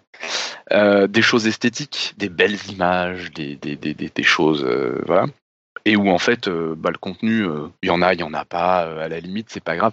Il y a des choses très extrêmes comme ça où je suis pas vraiment convaincu, mais euh, euh, de, gens qui essaient juste de faire euh, une série d'images. Il y a le mot mathématique qui apparaît, il y a des équations qui apparaissent, il y a une vidéo comme ça qui tourne sur Internet qui est très connue avec le, nombre d'or comme ça dans la nature. Et c'est un enchaînement d'images très très bien fait, très bien, très très joli. Et il y a des équations, il y a des nombres comme ça. Et donc, bon, j'y crois peu, mais pourquoi pas On pourrait dire que, alors en termes de contenu, soit on connaît et ça nous apporte rien, soit on connaît pas et on comprend rien. Donc en termes de contenu, il n'y a rien d'une manière générale, d'une certaine manière. Mais on peut considérer qu'on peut imaginer que quelqu'un complètement très fâché avec les maths se dise ah quand même il y a un truc là qui sera creusé si vraiment il y a un lien entre tout ça et les maths, les plantes, euh, tout ça, ça peut m'intéresser. Euh, et puis oui, j'avais mis aussi dans cette case-là quelque chose euh, auquel on pense peut-être pas assez, mais je trouve que ça c'est très très important. C'est bêtement de rencontrer, de rencontrer un scientifique, de rencontrer un chercheur. Je pense qu'il y a plein de gens, c'est probablement encore plus vrai avec les maths, pour qui se rendre compte que en fait un chercheur, ça peut être une chercheuse, truc de dingue, et puis ça peut être quelqu'un qui a moins de, moins de 40 ans, et puis ça peut être quelqu'un qui est en jean et qui parle normalement, et puis ça peut être, enfin, enfin c'est quelqu'un en fait, c'est quelqu'un qui peut dire aussi des bêtises d'ailleurs, et qui peut parler de complètement autre chose que de son sujet, etc., etc. Il y a plein de gens, ça va suffire à leur changer la vie. Je dis pas qu'ils vont s'intéresser à la discipline forcément, mais ça peut complètement suffire à leur changer la vie, c'est-à-dire que euh, je vais plus avoir une haine, par exemple, envers cette discipline. Je sais pas, moi j'ai l'impression de jouer un tout petit peu ce rôle-là euh, à, à petite échelle. J'ai l'impression, enfin, je j'hésite pas à dire aux gens que je suis dans les maths, quoi, et j'ai pas l'impression que ça soit forcément ce qui ressorte le plus de, de ma personnalité par ailleurs. Et donc, euh, il y a des gens, euh, ah ouais, genre, c'est pas possible, quoi. Un matheux qui, qui s'intéresse à autre chose, euh, qui, voilà, qui, bref, ça peut, ça peut suffire à changer la vie. Ouais, mais t'es bizarre. Bah écoute, en, petite expérience personnelle quand même, c'est assez drôle. Depuis que, que, donc euh, je suis avec euh, ma compagne, euh, c'est quand même assez rigolo que elle, a- découvert l'ambiance des matheux quoi. Je veux dire, elle, avait rien contre, hein, elle était pas, elle pas trop fâchée, mais elle a découvert ce que c'était quoi, les, les groupes de mathématiciens, de, de, de profs de maths, de tout ça. qui, alors évidemment, ce qu'elle voit, c'est des gens qui sont motivés parce que c'était dans des rencontres d'associations quoi. Mais c'est assez rigolo parce qu'il y a eu vraiment un, un, petit temps d'adaptation. Genre, euh, vous êtes un peu des, bêtes étranges par certains aspects, mais, euh, mais voilà, il y a plein de personnalités différentes. euh, Il y a des gens sympas, cool, qui discutent de choses et d'autres. Il y, a des- y a des cons aussi, évidemment, comme partout, mais moins, peut-être moins qu'ailleurs quand même. mais, mais voilà, c'est assez rigolo. De, ça, ça donne une humanité en fait. Quand on, quand on dit il faut passer par l'histoire, que je suis pas convaincu forcément, mais quand il faut, euh, certains pensent, ils disent il faut passer par l'histoire des sciences pour introduire des concepts scientifiques et tout. Oui, pourquoi pas, ça peut donner du sens et ça peut donner de l'humanité. Et juste présenter quelqu'un qui fait de la recherche et qui est un être humain, juste apporter par exemple, c'est un truc que je fais de plus en plus en exposé, signaler aux gens qui m'écoutent qu'il y a plus de mathématiciens aujourd'hui qu'il n'y en a jamais eu. C'est, enfin, il y a des gens qui tombent de leur chaise, quoi. C'est, si, c'est, en fait, c'est, vrai, ça existe. Il y a des gens encore aujourd'hui. C'est, en fait, c'est des gens. Ils sont cachés, ils sont parmi nous. Mais c'est, généralement, c'est ce que je dis quand il y a des gros remous euh, sur une classe de collège. Je leur dis, ouais, faites gaffe, il y en a peut-être dans votre immeuble et tout. Tellement il y en a partout. Bref, donc ça, c'était la case. C'était, c'est pour les faire flipper un petit peu. La case euh, peut changer les gens et diluer. Alors après, les deux autres cases, évidemment, paraissent euh, potentiellement un peu nazes, puisque c'est les cases où on ne change pas les gens. Oui, ah, j'ai- oublié dans euh, change les gens, mais alors je sais pas le mettre dans danse ou diluer, mais euh, c'est clair que quand euh, quand je fais au Palais Découvertes des ateliers où le but est de faire chercher les gens et de leur faire trouver des idées tout seuls, euh, c'est quelque chose où clairement il y a un peu comme objectif de changer les gens, de changer la vie des gens, c'est-à-dire faire en sorte qu'ils se rendent compte qu'ils sont capables d'un raisonnement logique. Ça aussi, c'est quand même euh, une énorme révélation pour, euh, pour un grand nombre de personnes. Ça, m'épate toujours, mais c'est très impressionnant. L'expérience montre que ça arrive souvent. Et euh, en termes de contenu, il n'y a rien. C'est-à-dire juste, je demande aux gens de réfléchir à un problème. Il faut juste qu'ils trouvent une étape de raisonnement. En termes de contenu, il n'y a rien. En termes de, de, savoir-faire, d'une certaine manière, et de se rendre compte qu'on a un certain savoir-faire, c'est-à-dire qu'en gros, on est capable de réfléchir à un problème tout seul, et qu'il n'y a pas juste à attendre la réponse ou aller la chercher euh, ailleurs, quoi. Euh, c'est quelque chose de très, très, très important et qui, à mon avis, change les gens. En toute, euh, encore une fois, en toute humilité, je, suis toujours très humble comme quand je parle de mon boulot. Ouais, ça. non, mais après, ça marche, ça, ça, marche, ça marche pas du tout tout le temps. Hein. c'est pas... Mais en tout cas, la, mise en activité comme ça aussi, c'est important. Euh, non, mais je pense à dans d'autres cadres, la, main à la pâte ou les choses comme ça. C'est mm. dans l'état d'esprit. On essaye de montrer que ben les gens, on leur donne pas beaucoup de contenu. On change leur rapport à la discipline. On change leur état d'esprit. Euh, voilà. Alors dans ne change pas les gens et danse. Euh, donc bah voilà, j'en ai déjà parlé des cours, des cours pour des gens qui sont déjà dans leur filière et que bon bah faut juste euh, faut juste tout ingurgiter pour rejoindre euh, pour rejoindre les gens qui en savent plus tout ça quoi euh, on pourrait dire apprentissage par cœur. Apprentissage par cœur, c'est très très dense. a priori, si ça change les gens, c'est sur du temps très très long. Il y a des choses qui peuvent changer les gens parce que par exemple, si on a appris des trucs par cœur, on pense en souvenir 20 ans plus tard et que et que 20 ans plus tard, on se dit ah ouais, mais j'ai pas l'impression qu'il y ait un changement des gens aussi aussi rapide que ça. Euh, apprentissage d'une ouais, d'une technique, par exemple. Ça, c'est des choses qui changent pas les gens et qui peuvent être très très denses. Euh, voilà. Et puis, alors, il y a euh, ne les change pas et diluer. Donc, ne les change pas et diluer. On se dit, mais qu'est-ce que c'est que cette case qui n'a rigoureusement aucun intérêt? Et en fait, et en fait, alors on est par exemple dans du divertissement, dans du truc hyper léger. Alors, si on est sur des sciences, l'exemple type que je donnerais, c'est le top 10. C'est le truc, ça fait plaisir. On l'a oublié aussitôt qu'on l'a vu. Foncièrement, on s'en fout, mais c'était marrant. Euh, ça peut être euh, des rubriques que j'ai faites euh, pour podcast. Enfin, non, je mets toujours du contenu, j'arrive pas à m'empêcher. Mais, mais, mais des trucs comme ça. et c'est sans aucun jugement de valeur négatif. des trucs. On, on, passe un bon moment. On a, on a rigolé, ou alors on a été surpris, ou alors machin. Mais bon, concrètement, c'est pas très grave. Donc ça peut être, c'est pas très, enfin ça nous a pas atteint plus que ça. Ça peut être un petit gadget, ça peut être un petit jeu, les toupies un peu marrantes qui se retournent, des trucs comme ça. On va pas forcément pour autant changer de point de vue sur une discipline, avoir envie de creuser ou quoi. C'est pas, voilà. Mais euh, pourquoi pas cette case-là peut être euh, une porte d'entrée dans la vulgarisation, par exemple. Euh, on en avait, on en a déjà parlé plein de fois, mais ça peut être exactement certaines vidéos de Nozman, quoi. Dr Nozman, euh, voilà, bah, il accueille avec ça en fait. Il accueille avec, euh, hey, j'ai trouvé le, le, euh, je sais plus comment ça s'appelle là, les objets qui tournent, tout ça, et, et c'est marrant. Spinner.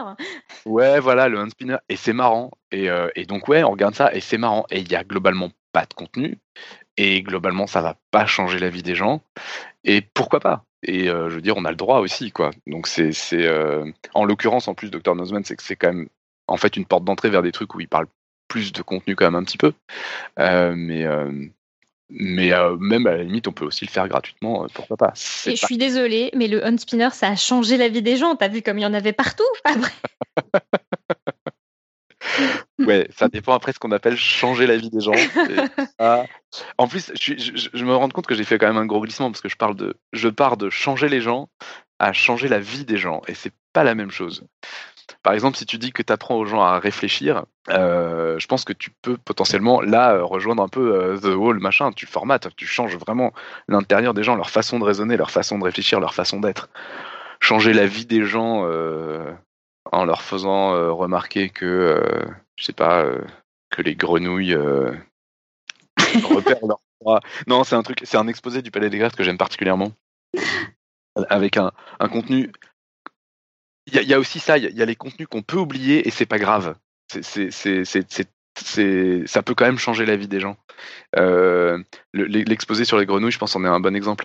Euh, les, les, les, grenouilles, l'exposé sur les grenouilles, c'est l'objectif est de savoir comment elles font pour repérer leur proie. Et donc il y a des grenouilles et il y a des grillons. En gros, l'exposé commence par bon bah on va essayer de vous expliquer un peu la démarche scientifique et pas les grenouilles en fait. Les grenouilles sont là juste comme prétexte parce que c'est marrant, parce que euh, on peut se poser des questions et faire des expériences facilement avec. Mais la vraie question c'est comment on fait pour établir une expérience scientifique. Et donc je pense qu'en fait on peut très bien euh, six mois après avoir oublié comment les grenouilles repèrent leur proie. Mais je pense que pour quelqu'un qui, notamment des enfants, notamment des petits, qui n'auraient pas trop idée de ce que c'est que de faire une expérience, du fait qu'en fait il faut faire des expériences en science pour savoir des choses, qu'il suffit pas de regarder comme ça. Je veux dire, voilà, c'est pas la vie des bêtes, c'est pas je regarde des bêtes et et puis je conclus qu'elles font comme ça. On, fait des expériences, on essaye de, de, se mettre dans des cas extrêmes, on essaye de voilà, on, Enfin, le début, ça peut être ça, hein, l'observation, mais assez rapidement, quand même, c'est pas sérieux. Et donc là, les grenouilles, bon, bah, qu'elles repèrent le grillon avec, euh, par exemple, l'odeur? Et eh ben, on les met dans une boîte opaque euh, percée de trous. Et donc, l'odeur passe, mais euh, pas la vue. Et bah, les grenouilles bougent pas. Donc, non, elles repèrent pas, elles repèrent pas avec l'odeur. Et donc, c'est, à mon avis, c'est exposé. On peut très, très bien avoir oublié tout le contenu. Le contenu est assez dilué, on s'en fout. La, la, la fin, juste, c'est les grenouilles repèrent leur proie comme ça. Je vous dis pas parce que comme ça, ça fait un, ça donne envie d'y aller. Et, euh, et en fait, finalement, le truc qu'on retient et qui peut foncièrement changer la vie, c'est non, non, pour avoir des réponses, pour savoir des trucs en science, c'est créer une expérience avec une idée derrière la tête pour pouvoir vérifier une hypothèse. C'est du contenu si on veut, mais c'est plus un état d'esprit, je trouve. Voilà. Euh, bon, je vais m'arrêter de parler là parce que c'était un peu décousu, mais euh, c'était voilà, c'était cette histoire de cette idée d'avoir des des axes et donc de, dire que finalement peut-être oui c'est ça c'est une conclusion c'est pour rester très humble euh, euh, peut-être que même si ça dure qu'une heure parfois peut-être je dis bien parfois peut-être certaines euh, certaines actions de vulgarisation peuvent peut-être plus changer la vie que qu'un an de cours parfois. Ça dépend des cours ça dépend des vulgarisations mais peut-être que parfois en fait. Voilà. Ouais je pense que c'est vrai en fait Bon, c'est pour aller contre, pour aller contre mais je, je, je voilà. Juste pour Robin, finir, t'as changé ma vie ce soir. Merci Léa, j'y crois presque. non, mais c'est une façon intéressante, effectivement, ce, système d'axe de, poser le problème. Ouais, c'est intéressant d'avoir des, des, trucs, euh, savoir euh, au-delà de savoir ce que c'est que l'enseignement et de la vulgarisation, je pense que savoir ce qu'on veut faire et donc pourquoi on fait les choses, je pense que c'est toujours sain. Enfin, c'est toujours, ça aide à, mieux viser, à mieux savoir. Par exemple, enfin, nous, avec le boulot qu'on a, euh, Claire, moi, au Palais de la Découverte, là, à énormément se répéter, il y a des fois, finalement, on finit par répéter des trucs sans savoir pourquoi on le dit. Parce qu'on le dit jusque-là et tout. Bon, c'est bien de savoir pourquoi on le dit, quoi. Et donc de réfléchir à pourquoi on dit les choses. Pourquoi on raconte une anecdote, par exemple? Moi, moi je suis très clairement partisan, euh, dans le cadre de mon boulot, dans le cadre de mon boulot, attention, hein. mais de euh, si la légende est plus belle que l'histoire, euh, on raconte la légende. J'en ai rien à foutre que ça soit vrai ou pas une histoire. Ça va accrocher, ça va, ça va marquer, ça va. Et ce qui m'intéresse après, c'est que euh, l'attention soit éveillée et que et que les, les, les, les, maths deviennent un truc un peu plus incarné et, sympa, quoi. Enfin, qu'on qu'on soit intéressé à des maths. Après, je dis pas que je vais raconter n'importe quoi non plus, mais, mais d'ailleurs, l'histoire des sciences en est pleine. Hein. Il y, a, y, a, y, a, une pléthore d'histoires qui sont évidemment complètement inventées, en fait, en histoire des sciences. C'est très très flagrant. Quand, euh, entre Archimède et son bain et Newton et sa pomme, euh, et Galilée et sa tour, euh, enfin, a priori, il y a quand même un nombre incalculable d'histoires, de, petites histoires comme ça, de petites anecdotes d'histoire des sciences qui sont complètement inventées, mais on les raconte quand même parce que parce que c'est ça permet de, de changer la vie des gens. Je ne sais pas, peut-être. Ils ont quand même eu globalement des vies de merde, les mathématiciens, non Quoi? Pas tous. Ah non, non, Galilée, euh, c'est pas un exemple de mathématicien. Enfin, je sais pas. Est-ce que, est-ce que les astronomes euh, à cette époque-là, on peut les considérer comme des mathématiciens parce qu'ils faisaient des maths quand même? Alors très clairement, si tu remontes à l'Antiquité, les mathématiques se divisent en quatre chapitres l'arithmétique, la géométrie, euh, l'astronomie et la musique. Voilà. Donc on est dedans. Donc globalement, ils n'avaient pas des vies très rigolotes, genre euh, quand ils disaient hey, j'ai démontré qu'un truc marche pas comme vous croyez, euh, en général on les aimait pas trop, non? Ça c'est vrai comme histoire ou c'est ah, J'en sais rien, moi. Bah ça dépend qui. Hein. Euh, Eratosthène, je crois pas qu'on l'ait embêté pour avoir donné la... une estimation de la taille de la Terre, ce qui était quand même très très fort. Alors, en même temps, il a dit c'est grand. du coup, ça m'a fait pas de problème. Tu déconnes ou quoi? Il a donné une estimation hyper précise oui, non, je, sais, mais je veux dire, ça, ça pose pas de problème à l'ego humain de savoir que la Terre, c'est vaste, quoi. Mais tu te doutes pas de ce qui peut poser des, des problèmes à l'ego humain, enfin, je veux dire, euh, ou, ou aux religions, ou enfin, certaines religions, certaines visions des religions, parce qu'il y a quand même des gens qui sont cinglés. Le... On dit toujours que le problème euh, pour Galilée, c'était que euh, qu'il avait dit que la Terre tourne, tout ça, là sauf erreur, c'était plutôt d'autres choses. Notamment, c'était le fait qu'il avait dit des trucs euh, dans la langue vernaculaire, et ça, ça ne se fait pas. Et l'autre, celui qui s'est fait brûler, euh, Giordano Bruno, là, c'était a priori parce que plutôt parce qu'il avait dit qu'il y avait d'autres mondes habités. Et ça, d'autres mondes avec des gens qui n'auraient pas été évangélisés, c'était grave. Beaucoup plus grave que la Terre qui tourne autour du Soleil. Et il y en a d'autres. Il y a, il y a à la même époque, il y a Robert Herval, un mathématicien, qui s'est fait emmerder parce qu'il parlait d'indivisible. Alors là, c'était des trucs purement de maths, mais, qui, pourquoi ils sont venus l'emmerder là-dessus? C'est complètement improbable. Enfin bon, bref, on, s'égare. Robin? Oui. Ouais. Bonjour. Bonjour. Euh, pourquoi tu veux changer les gens? Pourquoi je veux changer les gens? Mais c'est une excellente question. mais c'est une super question parce que je trouve que les gens sont nazes. Non, c'est. Euh, C'était mon intervention. ouais, mais c'est une super bonne intervention. Mais. Mais ouais, c'est une super bonne, mais c'est super bien. Bah, c'est parce que euh, parce que The Wall, parce qu'il faut changer les gens, parce qu'il faut s'adapter à notre monde. Non, je sais pas pourquoi je veux changer les gens. Parce que si, alors quand c'est pour savoir faire leur lacet, je pense que c'est parce que je suis intimement convaincu que le monde avec des maths est beaucoup plus sympa que sans. Ça, je, je pense qu'il y a, c'est juste pour apporter du bonheur aux gens. non, je sais pas. Je, pense que pour de vrai. Et sinon, euh, moi, pourquoi je veux changer les gens J'en ai déjà parlé dans cette rubrique. On a déjà eu de longues discussions à ce sujet-là. Mais je pense qu'une de mes motivations principales, c'est qu'il faut arrêter d'être complètement irrationnel, sinon ça m'angoisse.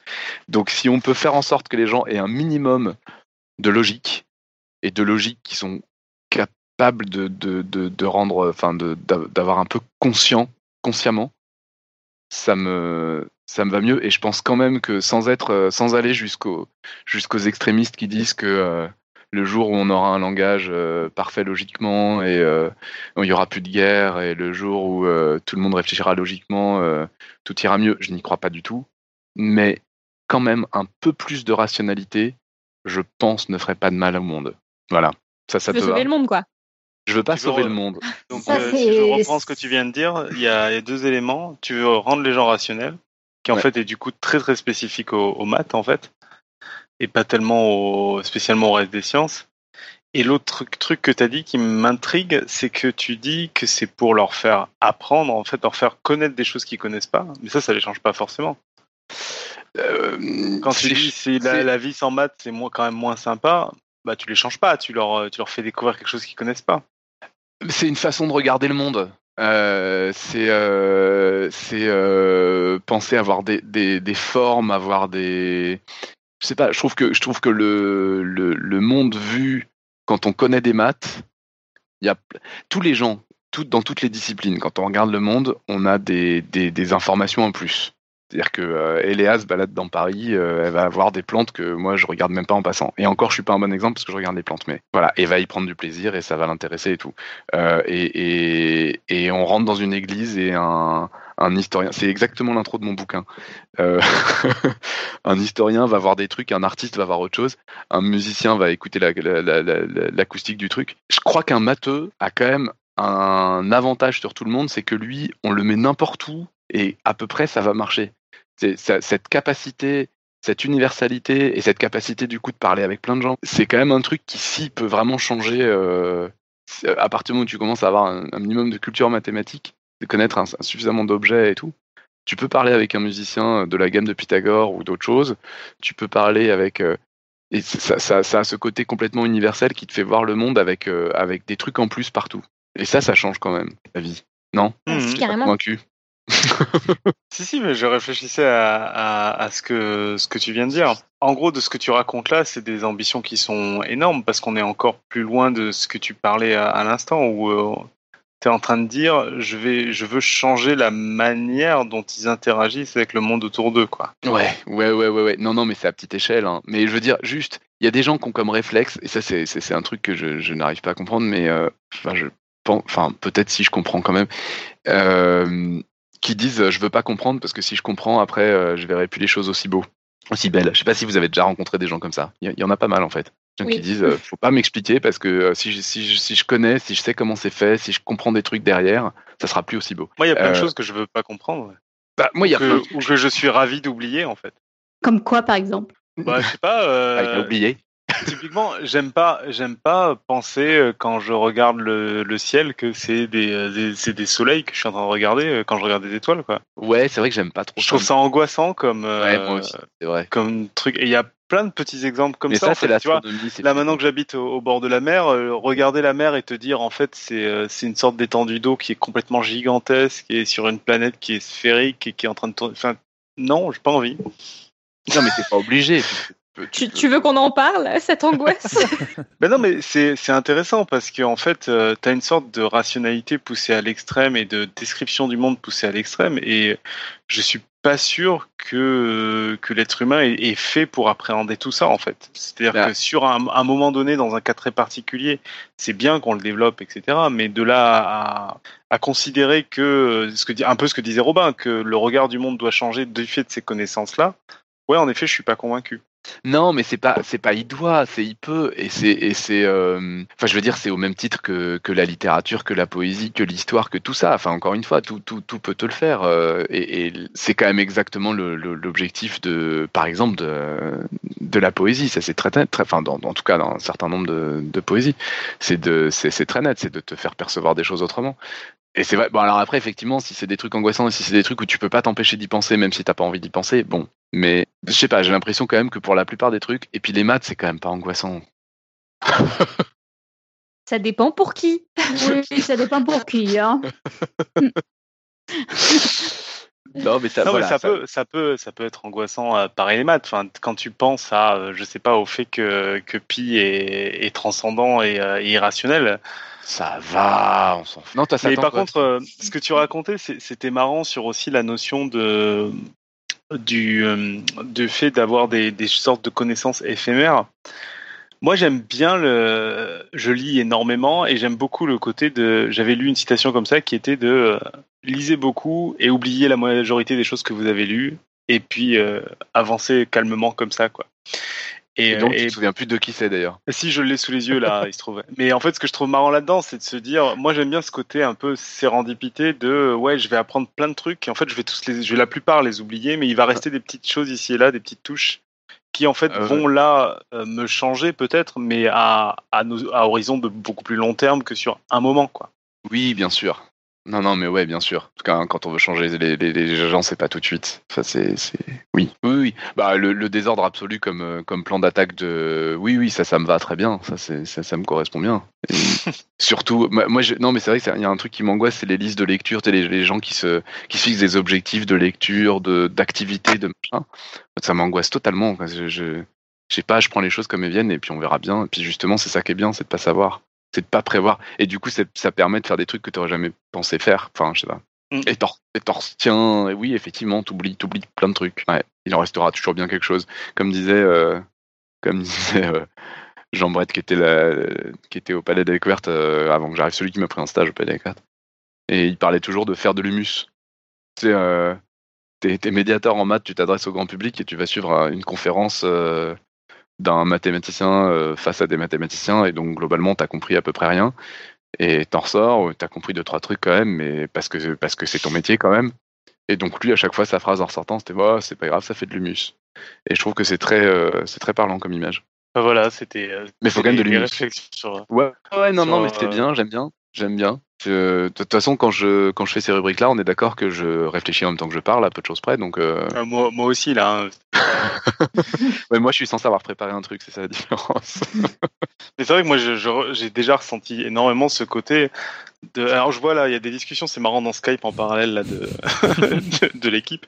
Donc, je vais peut-être retransmettre ça ou ils peuvent le dire eux-mêmes. Mais euh, il y a Pascal qui dit on, on frôle l'argumentaire de certains pros euh, médecine alternative, sciences alternatives, etc.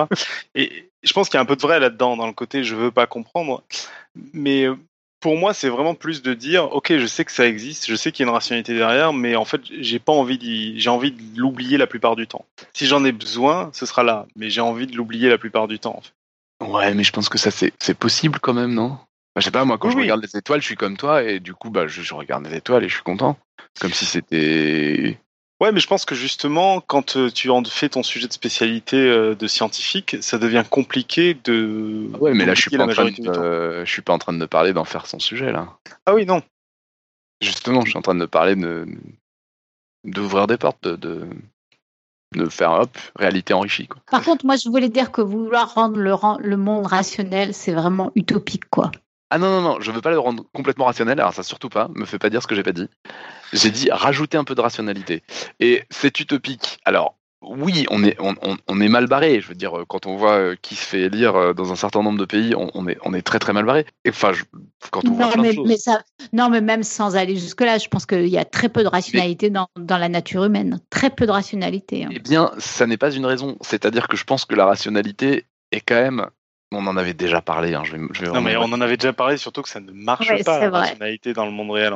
Je, je, je, je, dis, je dis juste que c'est c'est c'est oui enfin ça ne marche pas je sais pas ce que tu appelles ça ne marche pas et je sais pas ce que tu appelles la rationalité mais d'être capable de tenir un raisonnement logique juste de, de, pouvoir argumenter d'être de, capable de le faire je dis pas de le faire tous les jours je dis juste d'être capable de le faire et d'être capable d'en entendre un en se rendant compte que c'en est un ou que c'en est pas un d'argumentaire de trucs un peu euh, voilà posés logiques de base mmh. juste est-ce que par exemple euh, je sais pas est-ce que est-ce que vraiment la conclusion qu'on me propose est bien la résultante de l'hypothèse qu'on m'a donnée? Je veux dire, bêtement, est-ce que, euh, enfin, est-ce qu'on est capable, est-ce que, est-ce que tous les, je suis pas sûr. Le problème, c'est que je suis pas sûr que tous les êtres humains soient capables de comprendre euh, tous les hommes sont mortels. Euh, Aristote, c'est Socrate, pardon, c'est pas Aristote, est un homme, donc Socrate est mortel. Et ça, ça me fait flipper.